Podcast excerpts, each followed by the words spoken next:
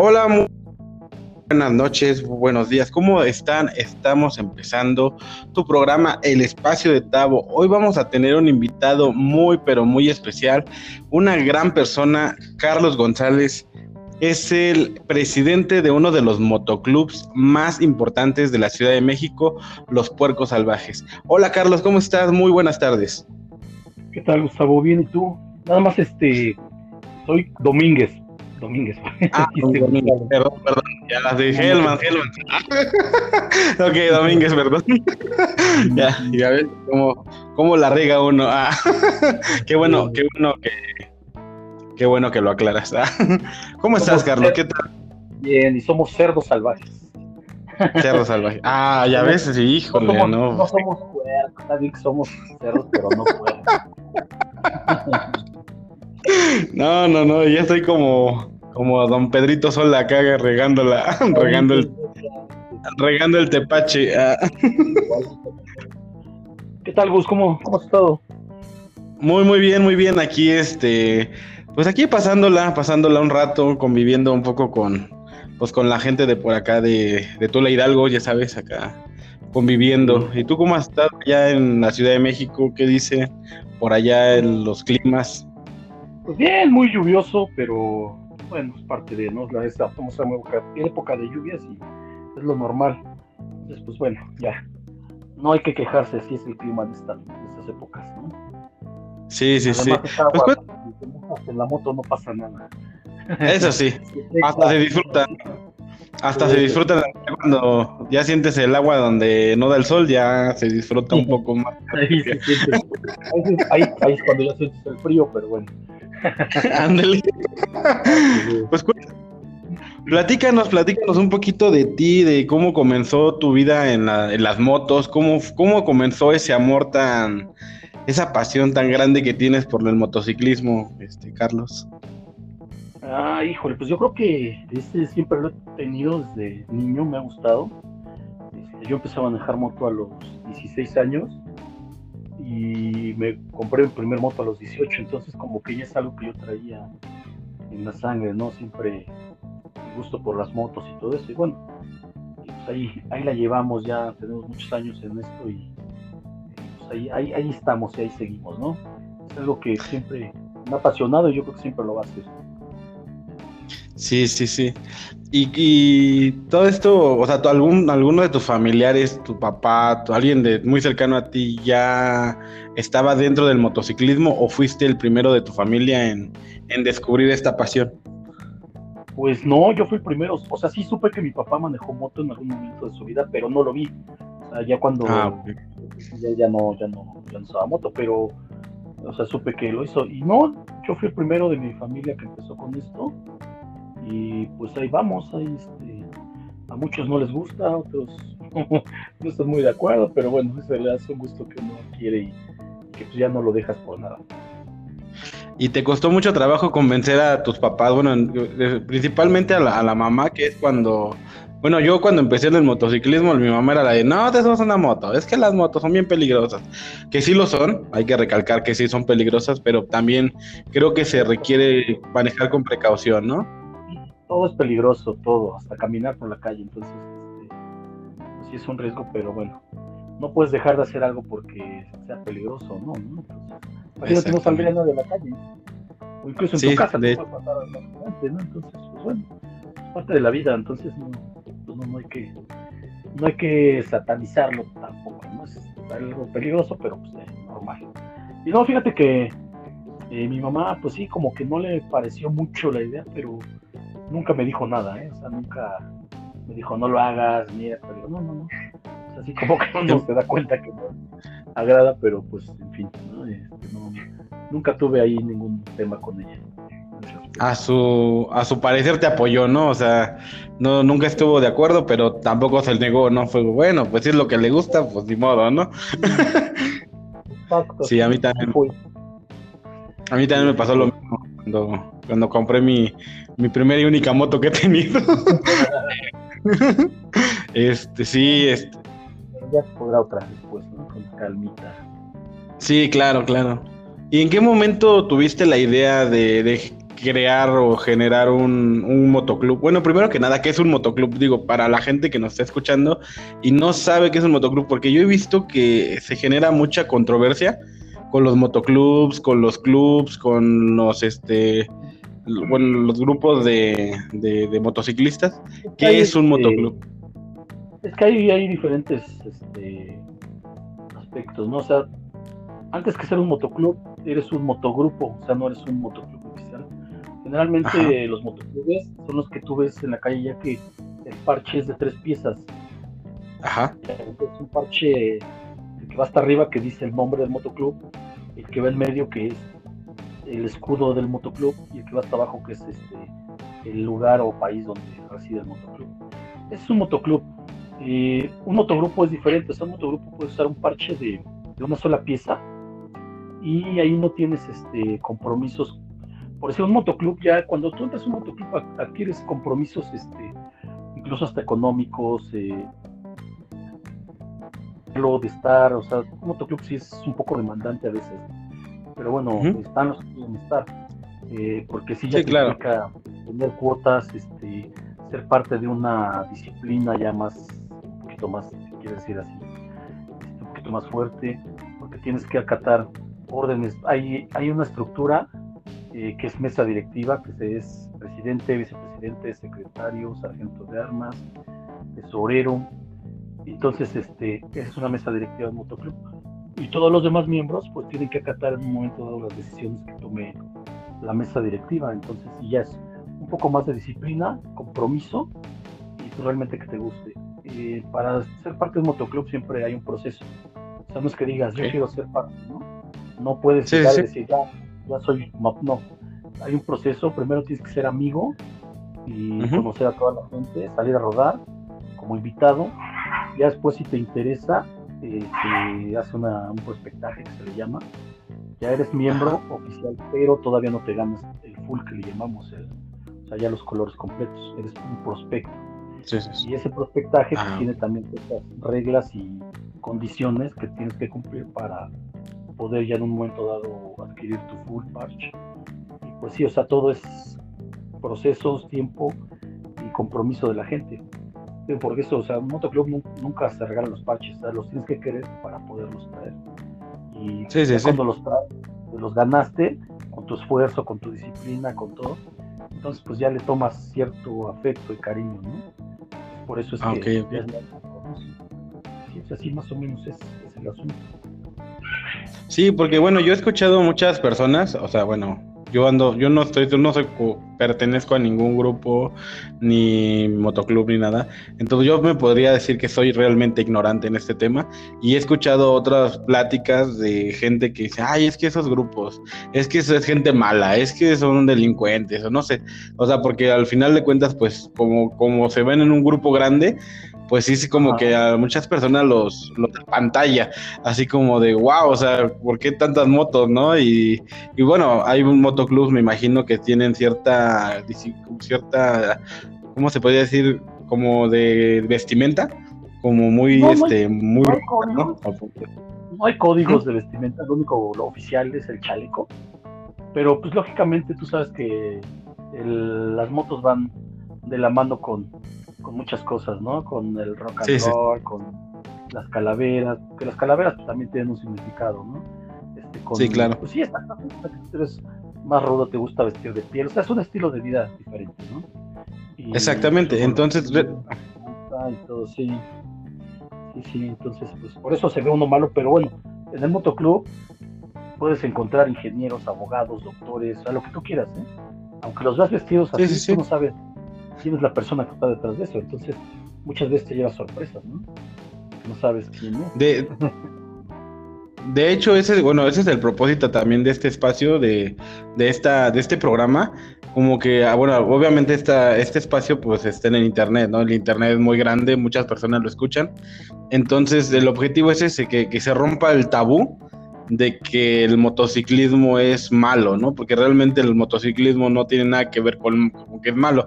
Sí hay gente mala, como todo, como en todos lados hay gente que trae moto y es mala, pero no significa que porque esa gente hace mal, todos, todos, todos los motociclistas son malos o hacen cosas este, ilegales. O sea, entonces, al final de cuentas, nada como hablar con alguien que se dedica prácticamente, no sé si en vida completa o media vida a esta parte del motociclismo, nos pueda dar esa, pues, esa instrucción. Pues sí, es que no, es Sí, como te decía yo, o sea, no puedes satanizar algo por lo que. Yo sé que hay mucha delincuencia y todo, que se mueven en motos porque pues, es más rápido escapar, pero si tú te das cuenta, o sea, son motos, este, motonetas, motos chiquitas, cuates que no traen ningún distintivo. O sea, nosotros que, traemos un distintivo, en primera tienes que, este, respetar tus colores, así se llama, ¿no? Al parche. Respetar tus colores y hay códigos de conducta. O sea, tú no puedes agredir a una gente cuando tú traigas tu chaleco, porque, porque como dices tú, o sea, si es uno, al rato ya son todos, porque ay, fue uno, trae un chaleco así, ay, pues ya todos son iguales, ¿no? No, pues de ninguna manera, o sea, lo que se trata es de que uno, pues sí le gusta, convive y todo, pero tratar de, tener los menos roces con, con, la gente o así, no, no, uno no se mete con nadie. Mientras no se metan contigo, uno no tiene ningún problema. pues no pasa nada, digo, sí, sí hay desafortunadamente esa idea de, delincuencia y todo, pero bueno, eso no, no, no podemos hacer nada al respecto más que uno seguir haciendo lo que, lo que hace. Exactamente, sí, de hecho, este, pues es la, pues así como que es la dinámica, que, que, las personas que escuchan esto van a escuchar esta, esta plática, pues se enteren, ¿no? Y vean que realmente, y a quien le interese también, porque yo también he conocido gente que, que le interesa pertenecer o estar en un grupo y no saben cómo, o sea, les da miedo en cierta manera acercarse a, pues a los motoclubs, a, a, los, a los grupos de motociclistas, porque pues obviamente se, bien se sabe que son un grupo cerrado, pero como tú lo comentas, si quieres pertenecer, pues no es como que estás este, totalmente hermético el, ingreso, pero pues obviamente tienen que conocer que hay reglas, hay reglas, hay un procedimiento. Entonces, más que nada es eso, que las personas conozcan la forma que, se mueve un motoclub, que se mueven los motociclistas como tal, ya sea independientes o, o, los motoviajeros, que ya ahorita prácticamente está mucho de moda que, que las personas agarran su moto y se van de viaje a, América del Sur, a Norteamérica. Y digo, está muy padre, está muy padre la aventura, porque bueno, a mí me tocó hacer una más o menos no tan larga, pero pues sí, es una aventura única y muy, muy padre. Entonces, el chiste es que las personas conozcan un poco más el mundo del motociclismo hablado con motociclistas, pues, con gente que realmente ha vivido estas experiencias a carne, en carne propia. Sí, claro. Y mira, para que te des una idea también, esos viajes pues cuestan, ¿no? Entonces, claro. quiera hacer un viaje de ese tamaño porque pues, es una inversión grande, aparte de que debes de tener suficiente tiempo para hacerlo, porque si tú te vas, por decir, a la Patagonia, pues no vas a hacerlo en una semana, ¿no? No, claro que no. Tampoco lo vas a hacer en una semana, entonces, sí, realmente es una inversión también, es un, es un gusto caro porque las motos son caras, este, los viajes son caros y pues todo y pues sí, hay mucha gente que lo está haciendo ahorita, pero francamente sí es como que tienes que hacer tu, tu alcancía por lo menos un año, no sé más, para poder hacerte un viaje de esos, son muy padres, pero sí son muy caros. Sí, sí, la verdad es que sí. Yo, yo el que hice aquí en Ciudad de México, Tampico, digo, fue poquito, chiquito a comparación a otros muy, muy largos. Digo, para mí fue el más grande, pero, pero pues sí, sí, lleva, como dices, lleva una planeación, lleva un, pues sí, una alcancía, un ahorro. Y, una buena logística también. Exactamente, y, e imprevistos, e imprevistos, porque siempre en la carretera uno nunca sabe qué puede suceder. que se te ponche una llanta, se te choca un ring, pues no sé, te quedas a medio camino en la noche, no sabes. Sí, son, son cosas que, que hay que planearlos muy bien. ¿Y tú cómo ves esa parte de la hermandad biker? Que cuando vas en carretera y ven a una, a una persona que va solo en, en una moto, obviamente, ¿cómo identifican ustedes que esa persona realmente está pasando por un mal momento y deciden detenerse? A mí me tocó, digo, a mí me, se me cayó la cadena en Querétaro y la verdad muchos, muchos motociclistas que iban sobre la carretera decidieron este, detenerse a, a ver en qué me podían apoyar digo, tú como ya tienes mucho más experiencia en este, en este, en este mundo, ¿cómo identifica realmente que una persona necesita realmente el apoyo y no es este alguna trampa, se podría decir, para, para alguna cosa, alguna fechoría? ¿Cómo lo, cómo lo identifican ustedes? Hay manera de identificarlo. Si alguien te pide ayuda, tú te detienes. No sabes si te van a robar o no. Uno lo hace de buena fe siempre, ¿no? Pero afortunadamente en este ambiente no es tanto eso. ¿eh? Hay muchos códigos no escritos y, siempre que ves a un compañero tirado en la carretera, pues uno trata de, ayudar, ¿no? De una u otra forma. Porque pues a ti también te puede pasar y te gustaría que, lo hicieran. Entonces, yo francamente no he escuchado así de que utilicen estas técnicas para robarte o así, ¿eh? La verdad es que no. ya cuando uno en la carretera, pues todos somos iguales y pues, todos nos echamos la mano en lo que se puede. Sí, yo, yo lo había escuchado más, pero en la ciudad, dentro de la ciudad, que sí pasaba esa parte de que se hacían los que los que se descomponía su moto y hacían ciertas fechorías. Pero sí, bueno, en carretera no, no eran, bueno, al menos yo no lo he escuchado muy común. Y lo pregunto porque obviamente, pues, tú eres una persona que tiene muchos, muchos kilómetros, muchos más que, que, yo y que muchas personas que estamos aquí este, escuchando el, o que están escuchando el espacio. Por eso es la pregunta, más que nada por la experiencia que tienes. O sea, al final de cuentas, yo creo que de horas de carretera llevas más que muchas que yo trabajando a lo mejor. puede ser, puede ser.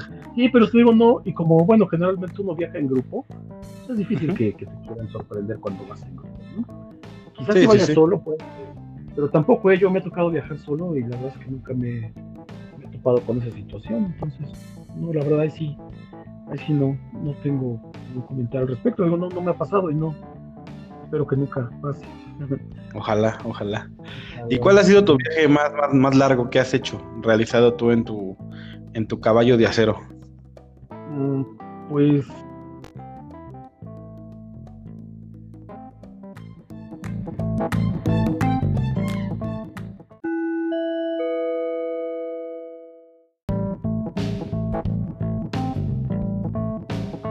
regresamos con, con fallas técnicas. pasó ahí? Se cortó. Sí, sí, sí, sí. Este, el viaje es el más largo de hasta Las Vegas, en moto, se puede decir. Y pues sí, ya no le he llegado más para allá, ni para abajo. Tenemos planes de ir a Costa Rica, incluso hasta Panamá, pero nos cayeron, nos íbamos a hacer el año pasado, pero pues sí, llegó la pandemia y este, nos echó a perder el viaje. Teníamos ya todo preparado para irnos, pero bueno, se nos cebó. Y pues ahorita no o sea que ¿El viaje que hiciste fue de Ciudad de México hasta Las Vegas? Sí, sí, por California. Órale. California, Nevada, un poco de Arizona y luego bajamos a Nevada, sí. Está padre. ¿Y cómo estuvo ese ¿Y cómo nació la idea de ese viaje? ¿Cómo lo planearon? ¿Cómo, cómo fue esa? No, no, esto yo, fue algo que yo eh, quería hacer. Yo tengo 52 años de edad. Y cuando ah. cumplí 50 yo dije, yo quiero recorrer parte de, este, de la ruta o de lo que se pueda, ¿no? De la 66, porque pues, es algo icónico, ¿no? Como motociclista siempre tienes esa idea, ¿no? De recorrer rutas que son icónicas. Entonces, bueno, yo dije, eh, pensaba hacer una fiesta para celebrar mi cumpleaños 50, dije, pues algo grande. Pero después pensándolo, dije, bueno, ¿por qué? Mejor en vez de gastarme ese dinero en una fiesta, pues mejor me voy a hacer algo que yo quiero hacer, ¿no? Que es viajar. Es, digo, la verdad es que no, a mí lo que me limita mucho luego es el tiempo, porque mi trabajo me absorbe, entonces de repente no tengo así como que más de 15 días de vacaciones y, pues bueno, se aprovecha de lo que se puede, Entonces, esa ocasión lo aproveché para eso. y, ¿Y lo hiciste aquí de, saliendo de Ciudad de México o ya te fuiste a Estados Unidos y en Estados Unidos empezaste el viaje en moto? No, saliendo de Ciudad de México. ¿Lo hiciste en tu moto, en tu moto actual que tienes, este, en la, en la Harley Davidson que tienes? Sí, tengo o en una, otra moto. Una Street Light y pues ya llegamos allá. Sí. Wow. está, pues, está padre, o sea, sí es, es, este, lejos, pero bueno. O sea, vale la pena. ¿Y cuánto, ¿Perdón? tiempo te hiciste? O sea, hasta, bueno, digo, me, me, llama mucho la atención porque la verdad es un, para mí es un viaje larguísimo, o sea, a lo mejor para muchos, no, sí, ah, pues es de semana, ¿no? Pero, pero para mí es... De llegar aquí a la frontera por lo menos te avientas tres días, entonces sí, es algo lejos. Sí, digo, por, tampoco es para irte matando, no, ya ves que hay muchos que hacen rallies de resistencia y dices, bueno, te avientas mil millas en 24 pero la verdad es que yo no soy de ese tipo de rallies, no me gusta. Ya es mucho, mucho tiempo andar en la moto y sí, es, es cansado, ¿eh? Porque no sí. te creas, es cansado. Ya después de unas horas, después de 12 horas andar en moto ya, así es que que ya no. Sí, sí, sí, es muy que ya, que ya se borró todo, ¿no? Exactamente. Exacto. ¿Y te gustaría participar en algún rally? O sea, independientemente de los de resistencia, otro tipo de rally, o sea, si eh, tú, este, como motociclista. Pues, no sé, rallies es que de repente le llaman rally a decir, vamos a hacer una, hace un par de años hicimos un rally a Sinaloa, también, pero ahí sin, sin límite de tiempo y todo eso, ¿no? Es así, nada más se va el grupo y es el rally le llaman y ya llegas hasta, hasta donde vas a de un jalón, ¿no? También para nada más a echar gasolina, comer y vámonos. Así. Este, ahí sí nos aventamos como, yo creo que más de 12 horas. Órale. Mil, 1200 kilómetros. Ah, su máquina.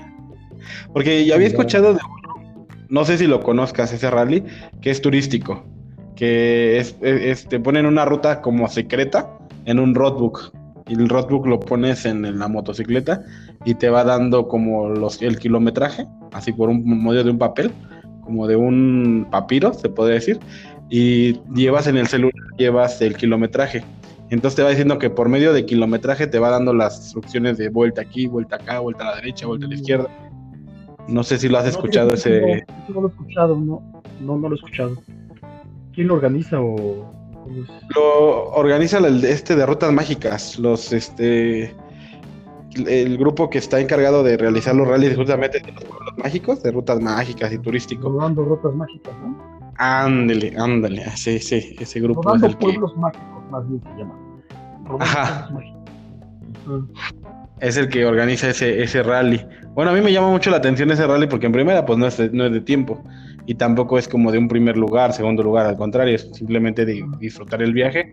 Ahí como quien dice, el grado de dificultad es tu manera de navegación, tu forma de navegación personal, cómo, cómo te desenvuelves para encontrar rutas y sobre la carretera. Ah, ya, Oye, interesante, la verdad es que no lo he escuchado, ¿eh? pero sí se escucha interesante. Sí, yo, yo escuché, bueno, la vez que yo lo vi, bueno, es que yo también consumo un poco de lo que es el contenido de los motoblogueros, los que hacen este videos en YouTube, que graban sus viajes y, y bueno, ese tipo de, de rallies, y por ese medio fue donde lo, donde lo conocí. Y de hecho, en algún momento de, de mi vida dije, ah, lo voy a hacer en mi moto porque pues no necesitas como la cilindrada, o sea, la cilindrada es la que sea, porque realmente no es como, no está tan matado, a lo mucho son 500 kilómetros lo que recorres. No, no es mucho. accesible, sí. Sí, muy bien. Vamos a buscarlo a ver qué tal. A ver si se Sí, aunque te digo, sí, bueno, cuando uno es, cuando uno es este, ya integrante del motoclub, la verdad es que casi no participamos en esas cosas. O sea, como que cada, tú organizas tus rodadas independientes a ciertos lugares y todo. Entonces, la verdad, francamente, no, no, no participamos mucho en ese tipo de, de, eventos. Sí, sí, sí, la verdad. Porque como motoclub, pues nosotros tenemos este, un, este, una rodada mensual que se organiza con el motoclub y ya se va sacando a dónde queremos ir y todo. Entonces, pues la verdad es que no nos, este, enfocamos mucho a otro tipo de rallies. Ah, ok. Internos, sí. Todos juntos, juntos, ¿no? Como pues como lo que son, ¿no? Como la familia que son. Sí, tenemos una rodada mensual que es este, obligatoria para el IMC. Entonces, este, pues, por eso difícilmente participamos en otros rallies que no sean de los que hacemos. Claro, ya cuando son motoclubes amigos, pues igual sí nos, pegamos, ¿no? Pero así en ese tipo de eventos no, no, no, no participamos tanto. Y este, y ustedes en la, en el, cuando viajan en una rodada como motoclub, ¿cuál es la formación que ustedes llevan dentro de la rodada? Que ustedes tienen también capitán de ruta, centinelas, barredoras. Sí, tenemos capitán y un centinela y este y pues bueno, siempre tratas de llevar una formación que es la más común que se llama el zigzag, que te da más este, posibilidad de pues de ir tranquilo porque si el de adelante tú ves que hace algo extraño, pues tienes un, un espacio para poder tú maniobrar. Hay muchos que van así como en pareja, la verdad es que lo hemos tratado, pero sí es medio, medio complicado, ¿eh? O sea, ir dos por carril, sí, sí, la verdad necesitas mucha pericia y, pues bueno, también este, que todos vayan al mismo ritmo, es más complicado. Siempre tratamos de hacer una rodada en zigzag cuando el camino lo amerita y cuando no, pues en formación de un. Sí.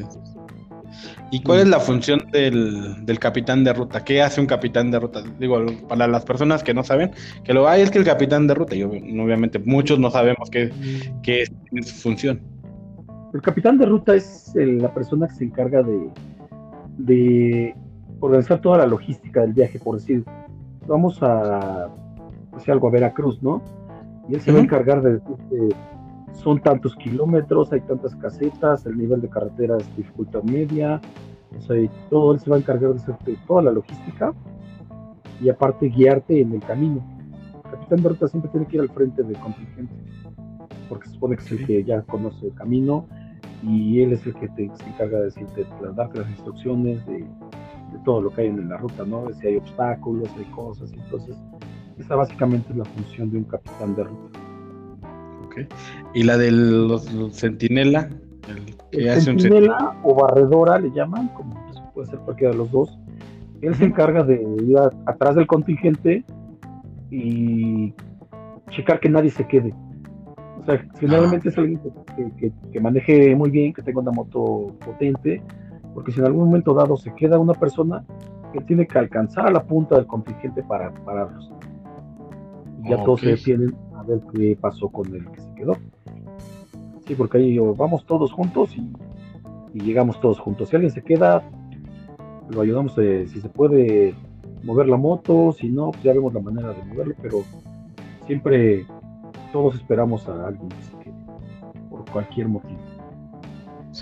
A mí me había, a mí me había tocado. Sí, sí, sí, no, dime, dime, dime. No digo, y esa es la labor básica del sentinel, o sea, ir checando el contingente, que todos vayan bien, que todos vayan en, orden y todo, y pues que no se quede nadie. Ah, ok, ok.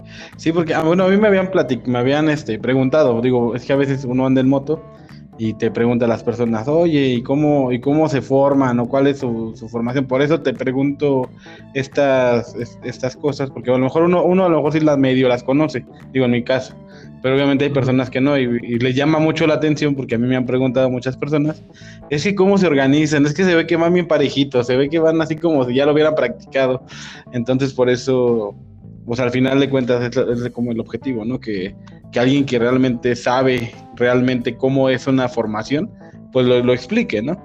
Porque sí, o sea, yo había escuchado así de, pues no sé, de, de otros amigos o de, o de personas así cuando he, viajado en rodada, ¿no? Que ahora va, la, va tal de centinela, va, tan, va, tal persona de punta, va tal persona atrás y así. Digo, tampoco no lo tenía tan claro, tan claro como, como lo estás platicando es, muy importante respetar la formación. O sea, si tú vas en un lugar, ahí te tienes que ir, no puedes ir rebasando ni quedando porque pues, puedes causar un accidente. sí, claro. Tú tienes que respetar tu Si ahí vas, ahí vas, ya. No te mueves hasta que llegues a donde van. Porque sí, sí es, es peligroso cuando hay unos que empiezan, ah, yo quiero ir adelante y se pasa. Entonces, ahí pues no, no es este, no es lo más conveniente y tampoco es la disciplina del motoclub. ¿no? los motoclubs ya saben que tienen que ir así, cada quien va en su lugar y no van este, rebasando ni, haciendo cosas raras en el camino. Y en este caso, antes de salir del viaje, ¿ustedes ya van previniendo las paradas? O sea, digo, un ejemplo, no se dicen... sí. Ajá.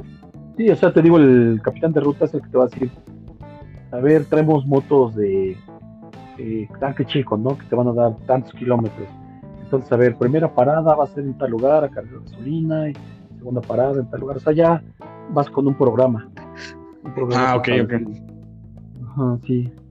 Sí, lo digo por cuestiones de, de las necesidades fisiológicas, porque imagino, bueno, me imagino, ¿no? Sí, siempre.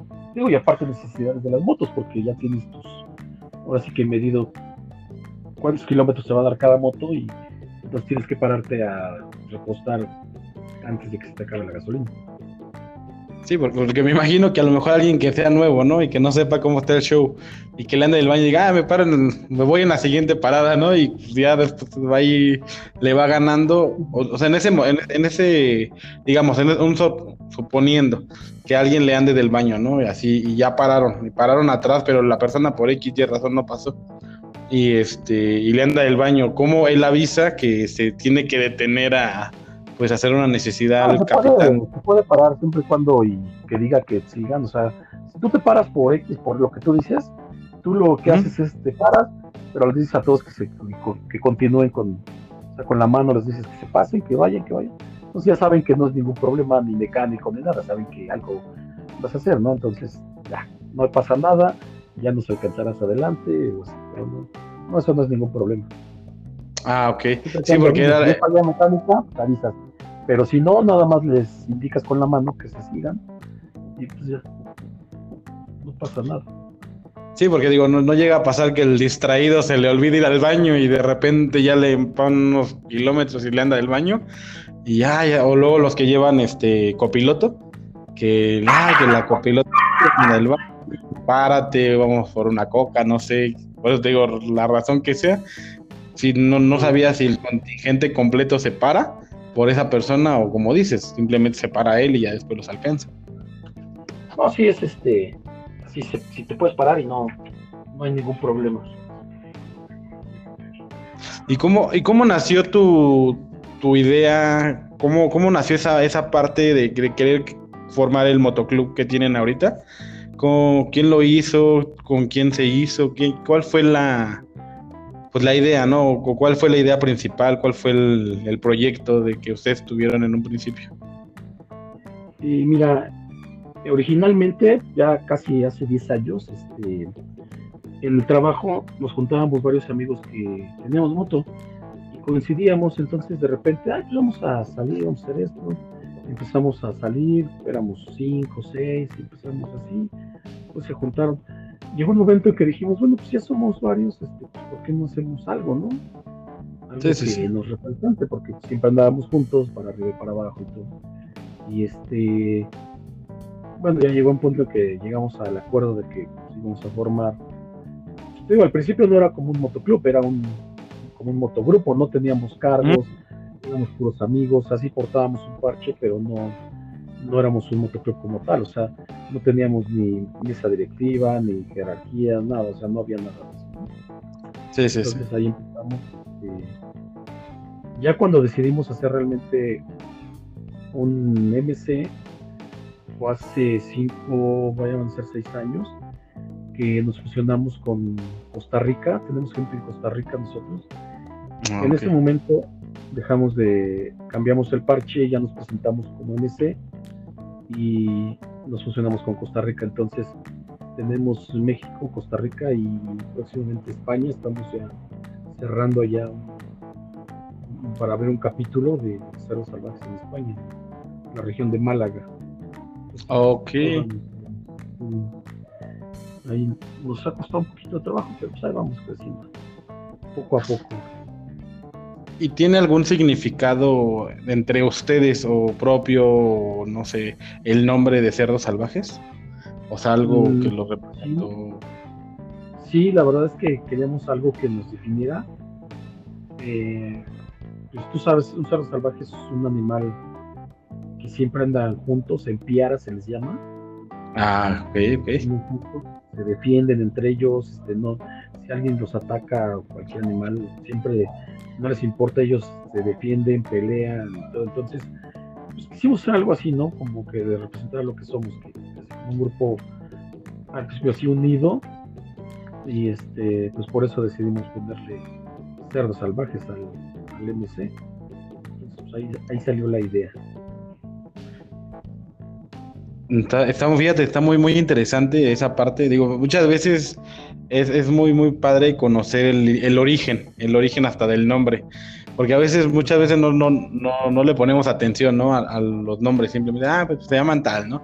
Y realmente no sabes la historia del por qué, y eso que me comentas, la verdad es muy interesante, porque realmente, pues sí es lo que hace el motoclub, ¿no? Como tal, o sea, se cuidan unos a otros, van siempre como quien dice, en manada, bueno, pues en un, grupo, no sé cómo, cómo sea mejor dicho.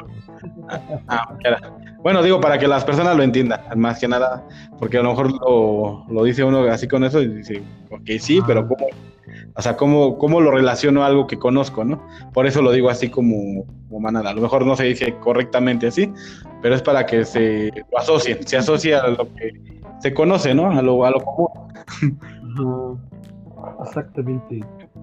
Y el diseño de nuestro escudo, pues básicamente se, se hizo para nosotros, o sea, no es algo que, nos sacamos de algún lugar, ¿no? O sea, se diseñó específicamente, todos los que empezamos con esto aportamos algo que, a ver, me gusta esto, así, ya sabes, entonces se trató de hacer algo que nos representara y que todos pusiéramos algo de, nuestra parte en eso, ¿no? Es un diseño propio y este pues, es lo que nos, nos representa. ¿Y tú empezaste a ser el presidente desde que se fundó el motoclub? ¿O ya han pasado varios presidentes? Eh, de hecho, soy el segundo. Bueno, el tercero. Porque hubo uno que duró muy poco, pero no, no, yo no soy el primero. Ya tengo algunos años, pero sí, no, no fui yo el primero. Este, empezamos con. Al principio, te digo, cuando éramos como un motogrupo, pusimos a una persona de presidente, porque el que nos representaba más era este. Él tenía tiempo, entonces nos, este, representaba en eventos, en lugares, entonces andaba era como un presidente este mérito se puede decir, ¿no? Porque realmente no, no, había un control así de, del motoclub como tal, porque no había mesa directiva, nada, nada más era alguien para decir, él nos representa y ya, ¿no? Ya te digo, cuando fue MC, eh, pues sí, tuvimos que hacer votaciones, porque un presidente no es de que yo diga, yo, yo soy y ya, ¿no? Sí, sí, sí, claro. Un MC bien establecido y todo, tiene elecciones, tiene este, pues, asambleas, tiene todo para este, votar los cargos, ¿no? Por decir, si cada año se tiene que hacer una elección y puede ser que tú sigas o puede ser que te quiten, pero pues, bueno, yo afortunadamente he estado ahí ya algunos años y pues, no he tenido este problemas de que digan, ah, ya no queremos que sea presidente o algo, ¿no? pues bueno, eso espero que quiera decir que, que estoy haciendo las cosas bien. Sí, me imagino, me imagino. Me imagino. Las elecciones. no te vayas que voto por voto, ¿no? por voto. Sí, sí, sí. ¿Y qué, ¿Y qué responsabilidades tienes tú? O sea, ¿cuáles son como los generales de tu cargo? O sea, a lo mejor no los específicos, pero me imagino que eso ya es parte de dentro del club y eso me imagino que ya es muy propio. Pero, o sea, los generales de un presidente de, de un motoclub, ¿cuáles son? Pues mira, primero que nada tienes que este eh, ser el representante del motoclub ante otros motoclubes, ¿no? O sea, te conocen como el presidente. Si hay algún asunto relacionado con tu MC, al que se dirigen es a ti y ya tú eres el que se encarga de externarlo a todos los demás. Incluso hasta algunos momentos, pues sí, tomar ciertas decisiones. Yo no tomo todas las decisiones así de que yo diga, se hace esto porque se hace mal. Te digo que son asambleas y, y aparte de, pues, de que soy el presidente, somos un, que llamamos nosotros el núcleo fundador, que somos ocho. Entonces, ese núcleo, o sea, todo lo que se decide ahí sí en el núcleo, es lo que se hace hacia el MC. Aunque yo soy presidente, si el núcleo decide otra cosa, yo tengo que acatarlo porque son los fundadores, ¿no? Incluso, bueno, yo también soy fundador, pero este, siempre se decide así. Y ya yo soy el encargado de externarlo a todos los miembros del motoclub, en las juntas, soy el encargado de llevar los temas, este, Mm, de todo, la, porque son cuotas, son asistencias, son todo eso, entonces hay que siempre tratar de que conciliar todo con la gente. pues básicamente esa es mi, mi labor. Y más, más que nada te digo es hacia afuera del motoclub.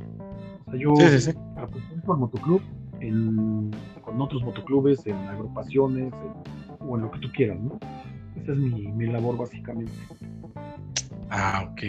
Sí, porque digo, muchas veces se dice el presidente, o sea, digo, lo, yo, yo, lo, yo lo pregunto como, como una persona totalmente ignorante al tema, Por eso te lo pregunto así. A lo mejor son cosas muy, muy obvias o muy básicas, pero a veces lo, lo básico o lo obvio no es tan obvio para una persona que no está dentro de este, de este género del, del motociclismo. Entonces también, pues la, la, parte es eso, ¿no? Que, que, quede un poco claro. Y cuando vean un motoclub, digan, oh, mira, ahí va este. O si ven el chaleco que dice presidente, pues sepan realmente cuál es su función real de, de aquel personaje. Porque sí, muchas veces uno ve pues, los, los, chalecos y así, y dice, ah, mira, ese dice tesorero, pues quién sabe qué será, ¿no? O ese dice presidente, pues sepa qué, qué hará, ¿no? Entonces creo que más que nada es como cultura, hacerlo como cultura general para que las personas que a lo mejor lo escuchan y vean a futuro un motoclub digan, ah, mira, yo lo escuché y, y, yo escuché que un presidente hace esto, esto y esto. Y a veces es bonito, es bonito conocer muchas, muchas formas de vida, estilos de vida como es el motociclismo. Sí, sí, pues como te digo, esto es un estilo de vida. Es un estilo de vida completamente diferente a, a otros, ¿no? Pues es lo que a nosotros nos gusta y lo que, lo que hacemos pues así lo tomas como tal, un estilo de vida. No hay más. ¿Y, ustedes tienen alguna alguna casa club, tienen un lugar de reunión o simplemente lo hacen así en la calle público, en, espacios muy públicos? Tenemos una casa club en la colonia Impulsora, aquí en, este, Ciudad de esa, está muy pegado a Catepec. Bueno, no es, en esa, pero no tan adentro de esa se llama la Colonia Impulsora, ahí tenemos nuestra casa club, este, y pues bueno, lo usamos para hacer todos nuestros eventos, pues, fiestas, reuniones, juntas, incluso este, cuando viene gente de fuera, pues te digo que tenemos gente de Costa Rica y España y todo eso, cuando viene gente de fuera, pues ahí es donde se, se les da el albergue, ¿no? Es una casa, una casa como tal. Sí, sí, sí. En sus camas y todo, entonces, este, es donde nosotros nos, reunimos. Siempre estamos básicamente ahí. Y cuando son sus aniversarios, ustedes realmente hacen, o sea, bueno, yo me tuve la oportunidad de ir a uno de sus aniversarios eh, exclusivamente de ustedes, de hecho, y la verdad se me hizo algo muy, muy padre, muy bien organizado. Desde que llegamos a, creo que en aquel, en aquel entonces salimos, me parece que de Monumento a la Revolución, y se hizo el evento ahí por, por 100 metros. La verdad está la rodada muy, organizada. ¿Esos eventos cómo los, cómo los planean? ¿Desde cuánto tiempo atrás se planean? ¿Cómo se hace la logística? Pues depende de lo que quieras hacer. Mira, ese la verdad fue un aniversario que hicimos así muy grande, fue masivo. Eh, sí, nos aventamos como seis meses de planeación, este, porque tienes que conseguir el lugar, tienes que conseguir escenario, incluso hasta tuvimos que crear una planta de luz porque pues, el lugar no, no tenía la capacidad para lo que nosotros queríamos, que era un escenario pues muy grande, profesional, para bandas de, todo tipo. En, este, en este caso, la Estela fue Luzbel. Entonces, este, sí, nos pidieron por lo menos este, un buen audio, ¿no? Para, para ellos poder tocar. Y pues sí, entonces sí nos llevamos un ratito, yo creo que unos seis meses más o menos en lo que conseguimos lugar, este, organizamos todo lo que era la logística, todo lo que se iba a hacer y todo eso. Este, ahorita no hemos hecho masivos porque pues no se ha podido. No, pues no. Pues el último que hicimos lo hicimos, bueno, el año pasado hicimos uno, pero fue cerrado para nosotros nada más, para puros miembros del MC, porque pues no podíamos hacer otra cosa. Sí, exactamente. Pues, sí, ahorita este, no sé cuándo vaya a ser. nuestro aniversario generalmente es en mayo, eh, mes de mayo, entonces este, pues ya viene el próximo a ver si podemos hacer algo, pues si no, pues ni modo, nos quedaremos con las ganas y seguiremos siendo los cerrados hasta que ya se pueda hacer algo, algo bien. Y en ese tipo de eventos, ¿ustedes, ustedes como motoclub solitos los hacen o otros motoclubs los apoyan? O sea, ¿tienen algún como que en ese convenio con algún otro motoclub o algo que los apoye? No, nomás es, Los aniversarios son de cada motoclub. Tú ah, okay. tu aniversario, tú invitas gente, entonces pero tú te encargas de todo, o sea, no, no pides nada, o sea, solamente los miembros, ¿no? Entre todos los miembros sí, sí, sí. nos cooperamos y hacemos este, todo lo posible por hacer algo bien. Sí, claro, claro, claro. De, Digo, te digo, yo tuve la, la, este, la fortuna de realmente ir a, a, ese que comentamos. La verdad, a mí se me hizo muy padre, se me hizo muy, muy, muy bien organizado. Desde la rodada de Monumento a la Revolución hasta lo donde fue el evento, muy una organización muy, muy padre. La verdad, pues yo la verdad pensé que otros motoclubs los habían apoyado, o sea, porque sí se veía así como muy mucha organización. Por eso era la duda de si otro motoclub era mm. parte de, de la logística. No, no, no. No, ahí sí no. Cada quien, te digo, cada motoclub hace sus aniversarios como, como pueden, como quieren. Pues eso ahí no hay, no hay estándares, ahí cada quien hace lo que quiere. Pero nunca te apoyes en otros MCs, por lo menos para aniversarios, ¿no? Ah, ok. Ok, ok. Qué bueno que, qué bueno que, porque si yo sí, yo sí pensaba, ¿eh? yo sí dije, no, pues a lo mejor sí, sí, a lo mejor se piden apoyo o algo, pero bueno, qué bueno que lo, que lo porque sí, este, pues así como yo lo pensaba, me imagino que a lo mejor mucha gente también que es ajena a estos temas, pues lo piensa.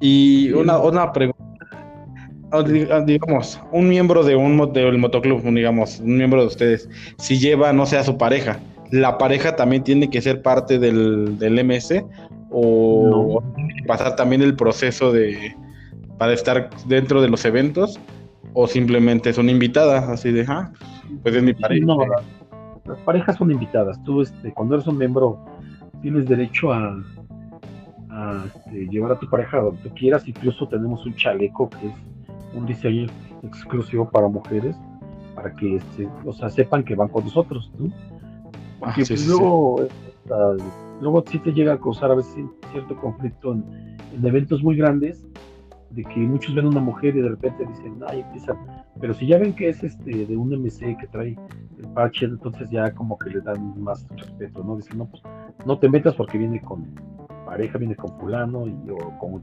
fulanos, ¿no? sí, sí, sí. Este, pero tú, tu pareja la puedes llevar libremente a los eventos, a todo. Las juntas del motoclub no.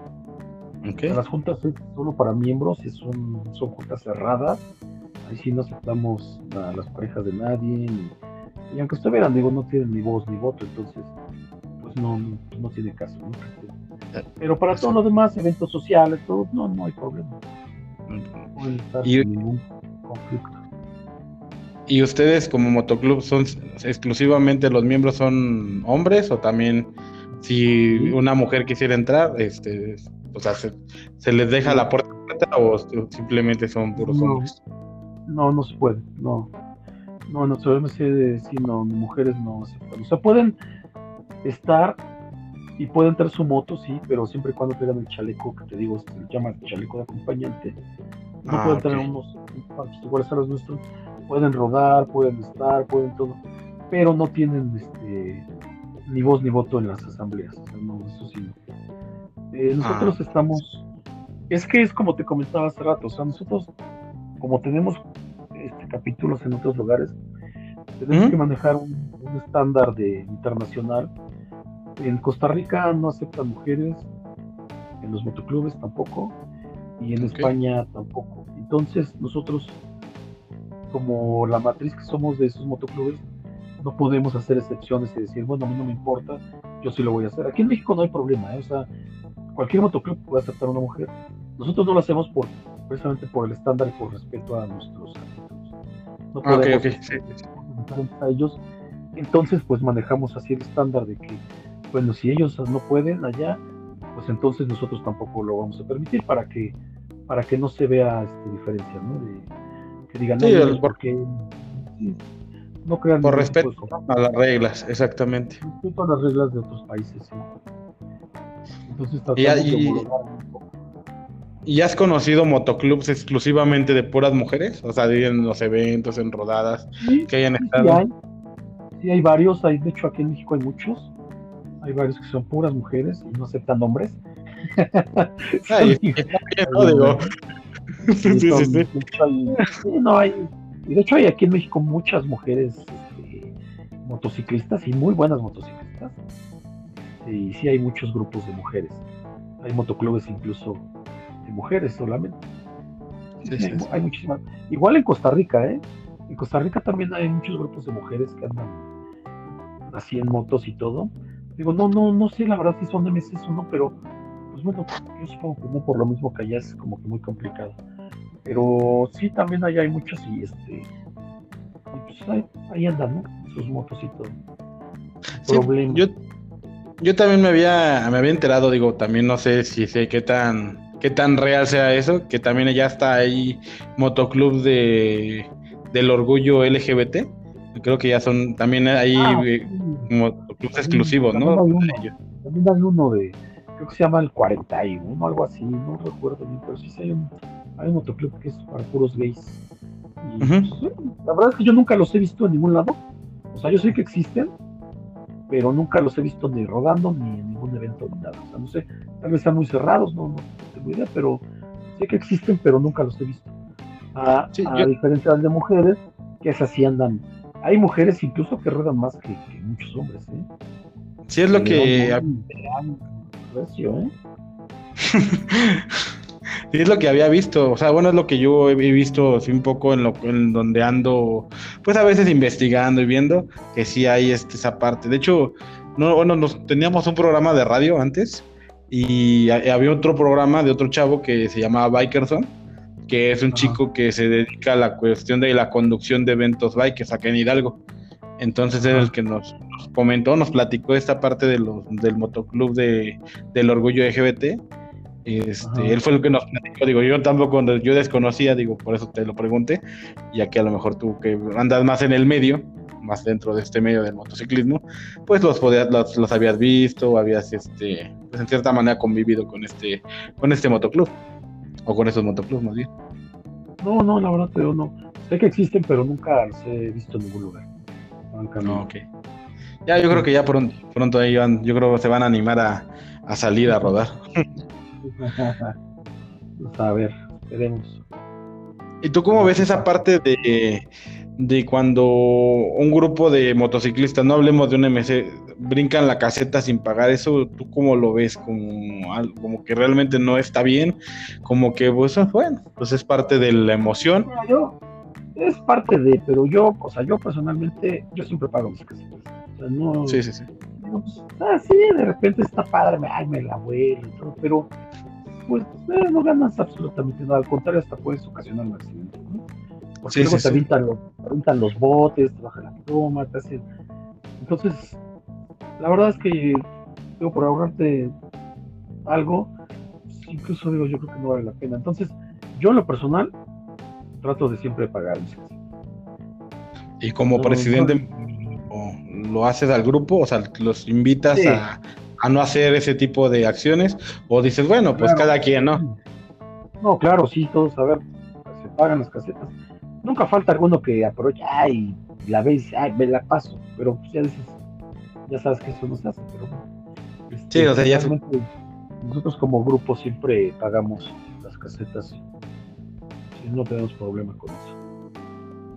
Y, estuve viendo que ya estás arreglando tu, tu, Magna, tu moto, este, la histórica para ti, ¿no? La moto que, que ha tenido mucha historia para ti. Bueno, lo, lo he visto en tus redes, en tus redes sociales que lo has estado arreglando.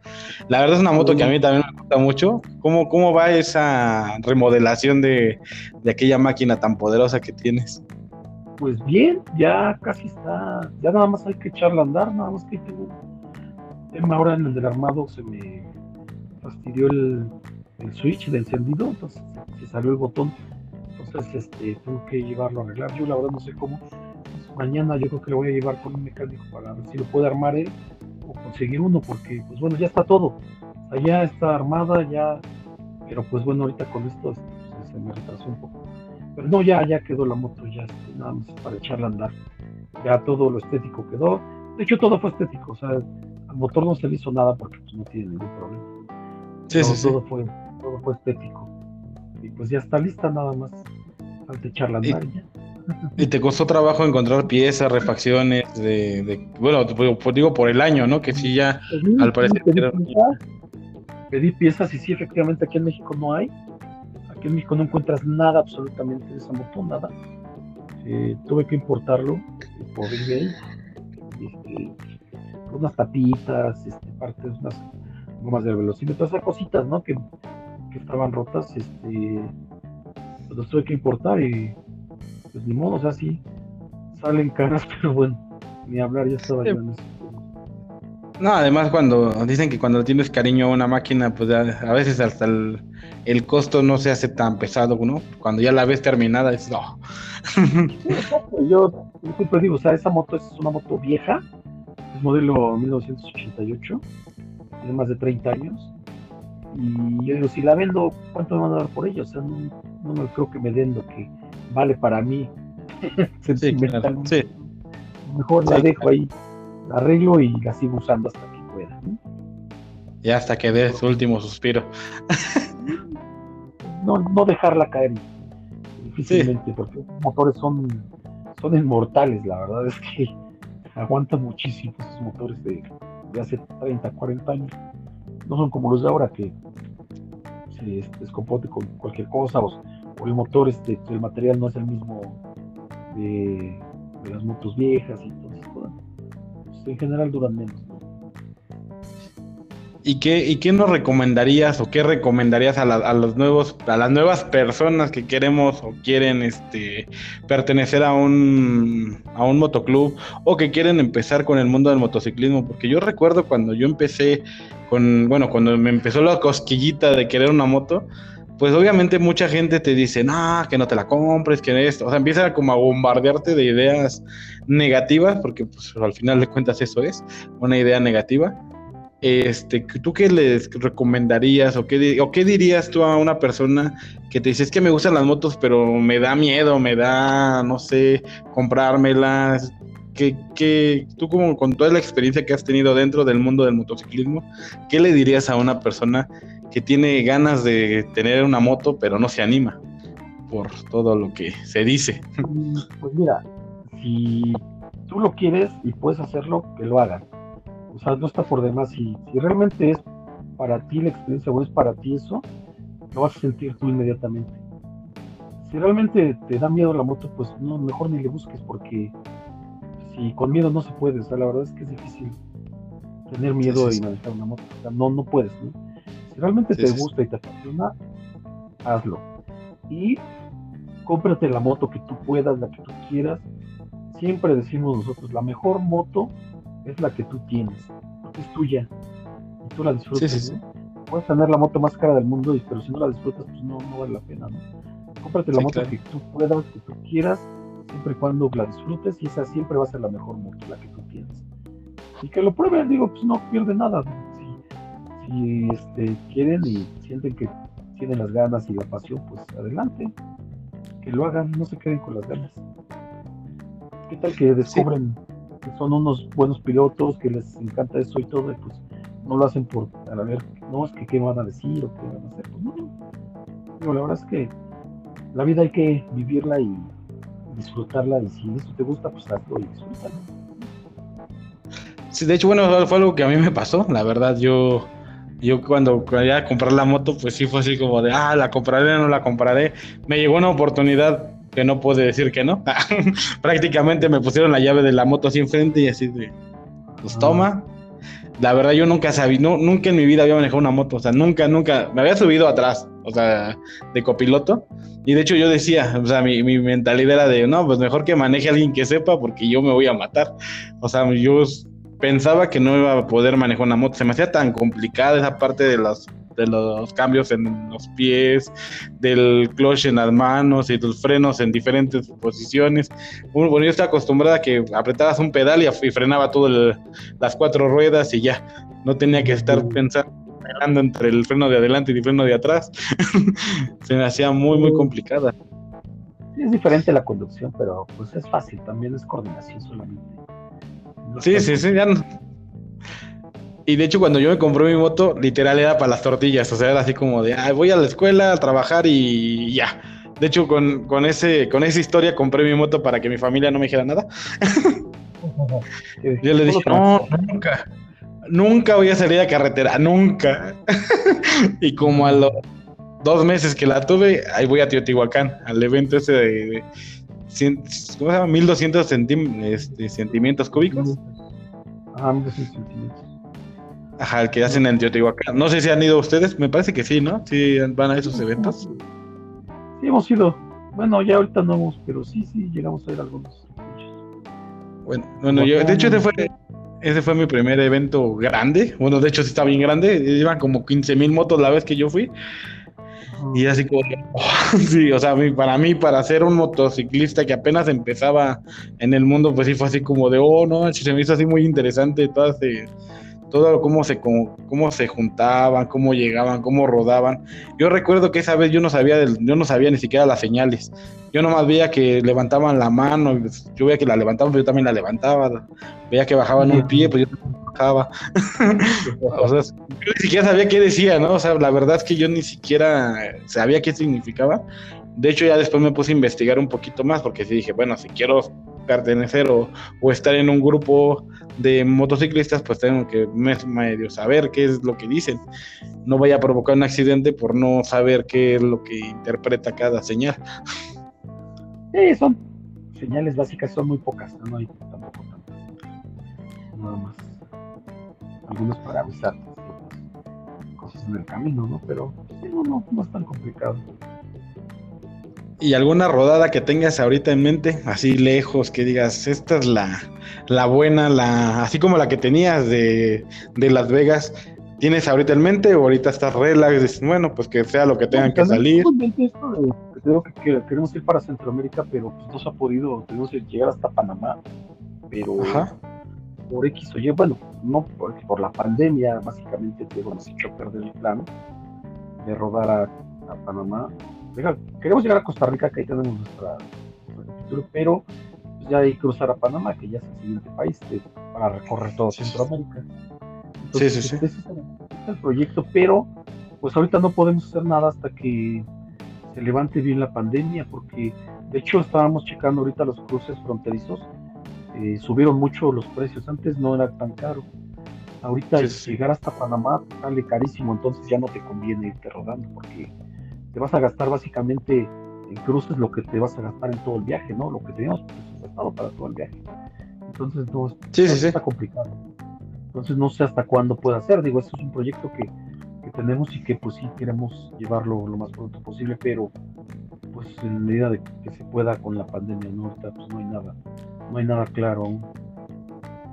¿Y cómo les afectó a ustedes la pandemia como motoclub? O sea, en, como grupo, ¿cómo les ha afectado a ustedes la pandemia? ¿Sí dejaron de rodar, dejaron de salir, dejaron de juntarse? De hecho, no dejamos de juntarnos, no hemos dejado de juntarnos todo este tiempo, pero sí suspendimos rodadas, este, suspendimos todo lo que son cuotas, todo porque pues, está, está complicado, ¿no? Muchos este, pues, se quedaron sin trabajo, entonces eh, se suspendió todas las, las, cosas así del MC, las obligatorias, pues rodadas, cuotas, este, incluso hasta asistencias a juntas, pues no, no ahorita no están de que tienes que ir a fuerzas, ¿no? Entonces sí nos afectó todo en, ese aspecto. Eh, no hemos dejado de rodar, afortunadamente pues hemos estado saliendo, pero no, no lo hacemos así como que obligatorio hacia todo el MC. Salen los que quieren y los que pueden. Los demás, pues no, no hay problema. Y no se toma ningún tipo de sanción ahorita porque pues, todavía. Bueno, a partir de septiembre ya, ya llegamos al acuerdo de que a partir de septiembre se va a retomar todo funcionamiento del MC como tal. Entonces ya vamos a empezar otra vez con todo lo que es del MC hasta las rodadas, cuotas, todo eso. Entonces, en el mes de septiembre nosotros nos reactivamos como MC y ya vamos a empezar a, hacer lo que, hemos venido. Pues qué bueno, qué bueno que ya pues tienen en cierta manera una, fecha. Esperemos, esperemos que ya esto de la, de la pandemia pues ya se empiece a regular más.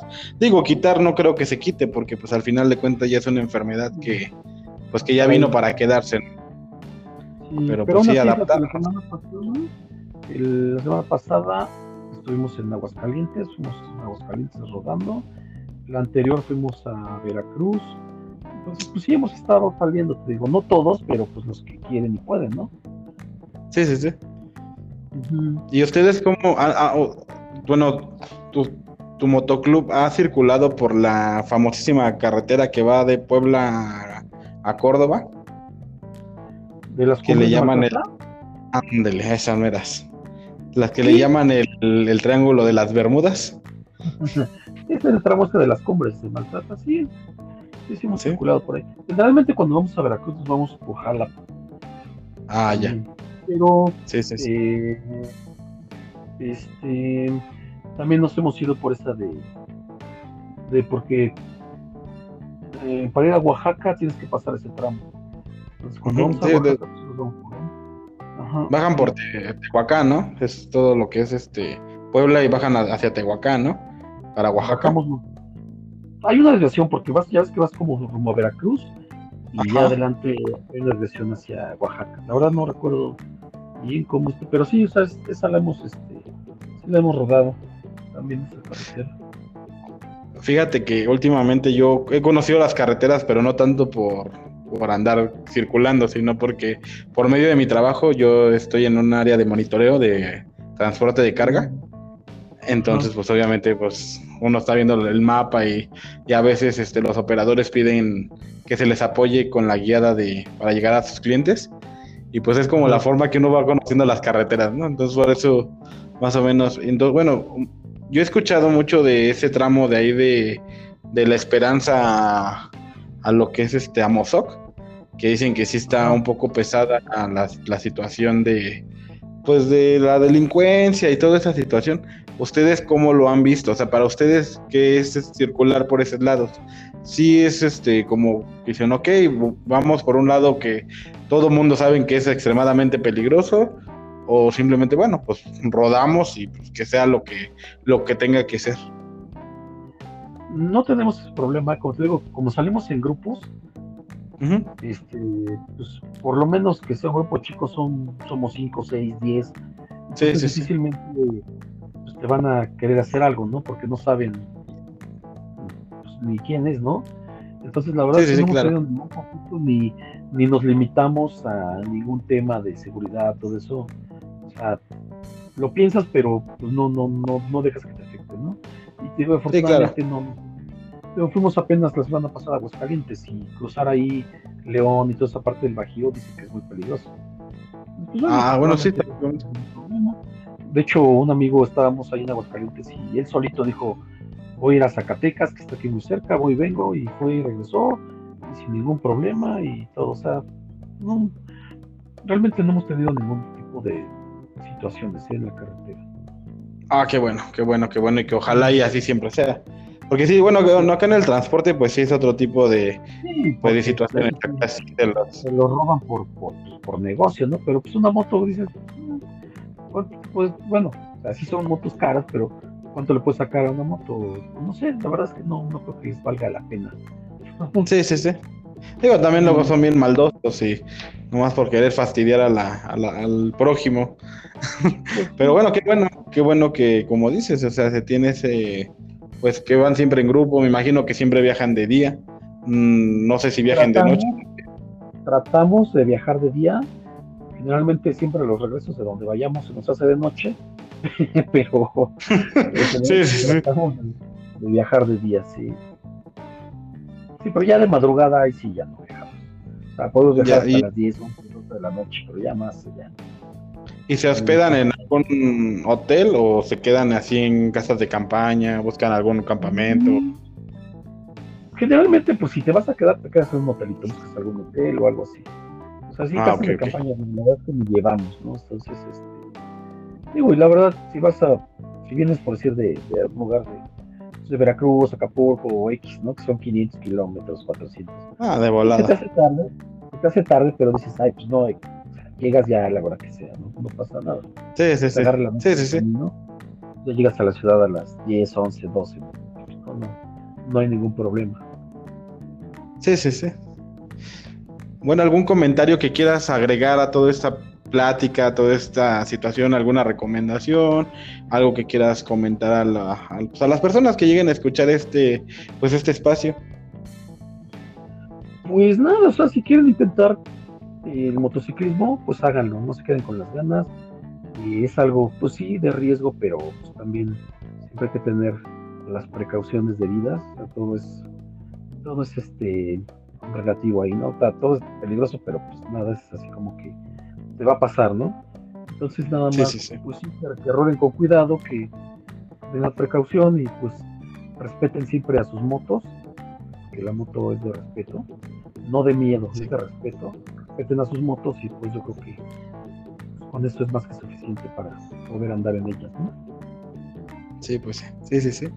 Pues yo te agradezco muchísimo, muchísimo que me regalas estos minutos de tu, de tu tiempo, de tu día, y que nos regalas esas palabras, porque, bueno, al menos a mí en lo personal me instruiste bastante con muchos temas que pensaba que sabía, porque digo, antes de estos yo creía, me creía experto en las motocicletas y, ya me choreaba al mundo de no, miren, así son los motoclubs y todo, pero pues obviamente yo no sé porque nunca he pertenecido a un motoclub.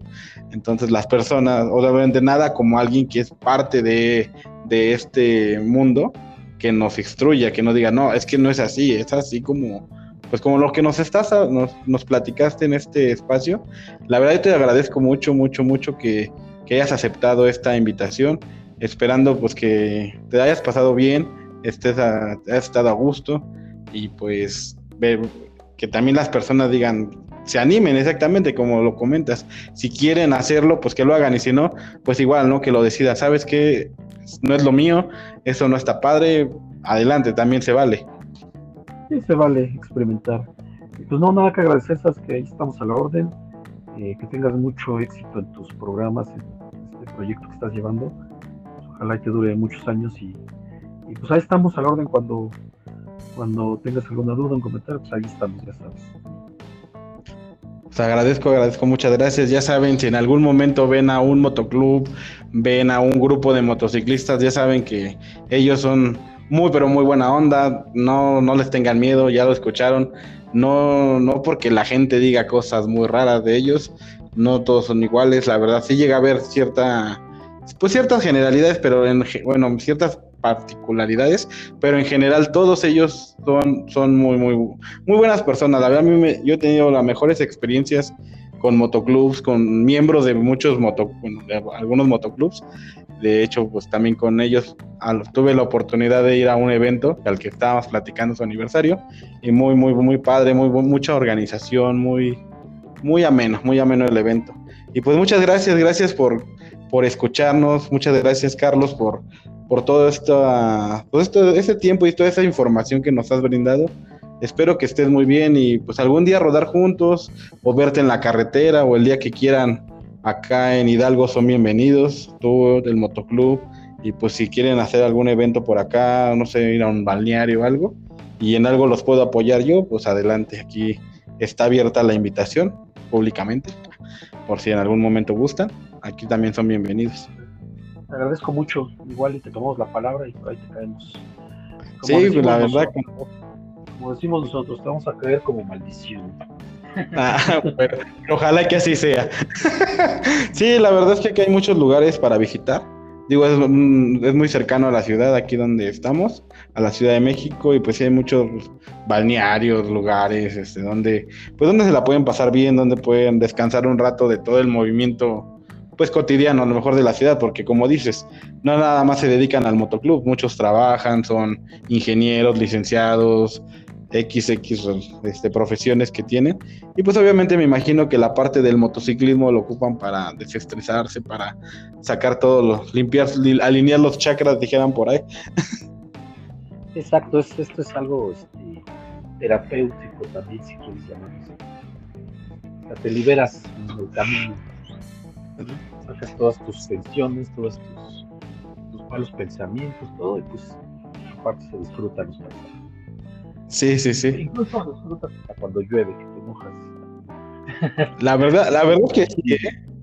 La verdad es que sí. Digo, a mí en el trabajo, como yo ando en la moto en el trabajo, me dicen, ay, pero va a llover. Pues, ¿qué tiene? Pues que llueva. No le tengo miedo a la lluvia. Pues sí. Exactamente. Es correcto.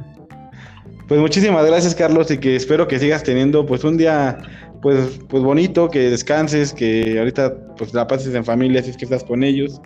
Y pues igualmente todos los que nos están escuchando a la hora que lo escuchen, en el momento que lo escuchen, que tengan una maravillosa tarde, noche, mañana, no sé en qué momento este audio lo estén reproduciendo y que les guste mucho. De hecho, tenemos mucho público en Estados Unidos este, muchas personas lo escuchan en Estados Unidos, me imagino que son latinos, porque pues obviamente está en, español, no, no tenemos versión en inglés, ni siquiera sé hablar inglés. Pero creo que muchos conocerán, me parece que la cultura del biker también en Estados Unidos es muy, pues también tiene mucha como jerarquía, ¿no? Mm, es muy diferente allá. Hay mucho motociclismo, pero sí es muy diferente aquí. Bueno, eh, me refiero al aspecto motoclubes. Así allá los motoclubes son muy diferentes a los de aquí. Allá no son como que sociales, ¿no? Ajá. Pues, cada quien, cada quien, ¿no? Cada quien sus costumbres, sí, sí. Y pues ya ahora sí que los que nos escuchen de allá y conozcan un motoclub, pues que, pues que hagan sus observaciones entre ellos y pues igual sigan las redes sociales y los, los compartan. ¿Gustas dejar, no sé, alguna red social de, de algún, de algo de que pues, usted que siguiera, que siguieran este, la, pues gente? Pueden, este, buscar nuestro nuestro Facebook, estamos así como Cerdos Salvajes MC y este, si alguien quiere acercarse o tiene alguna duda o algo, pues ahí con mucho gusto nos podemos atender. Eh, siempre contestamos los mensajes y pues ahí estamos así, Cerdos Salvajes MC.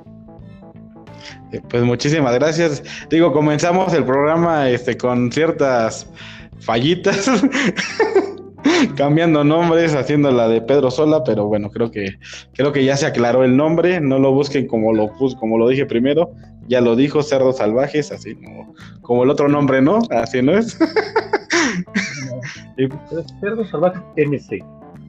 Así, tal cual, así como lo escucho. De hecho, lo voy a poner en la descripción del, del, este, del podcast. Lo escuchan en lo pueden escuchar en Spotify.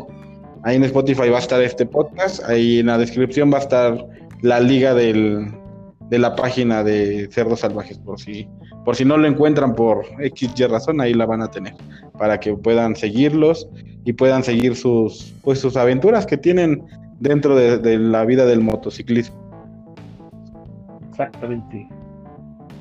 Pues muchas gracias, Carlos, y que tengas una excelente, excelente tarde, noche, semana y fin de mes ya casi, ya casi llegamos a fin de mes. Muchas gracias a ti, Gus, y pues un saludo para todos, un fuerte abrazo y pues vamos a a seguirle robando. Así es. Pues esto fue el espacio de Tavo. Muchas gracias por acompañarnos. Nos vemos en la siguiente emisión. Bye bye.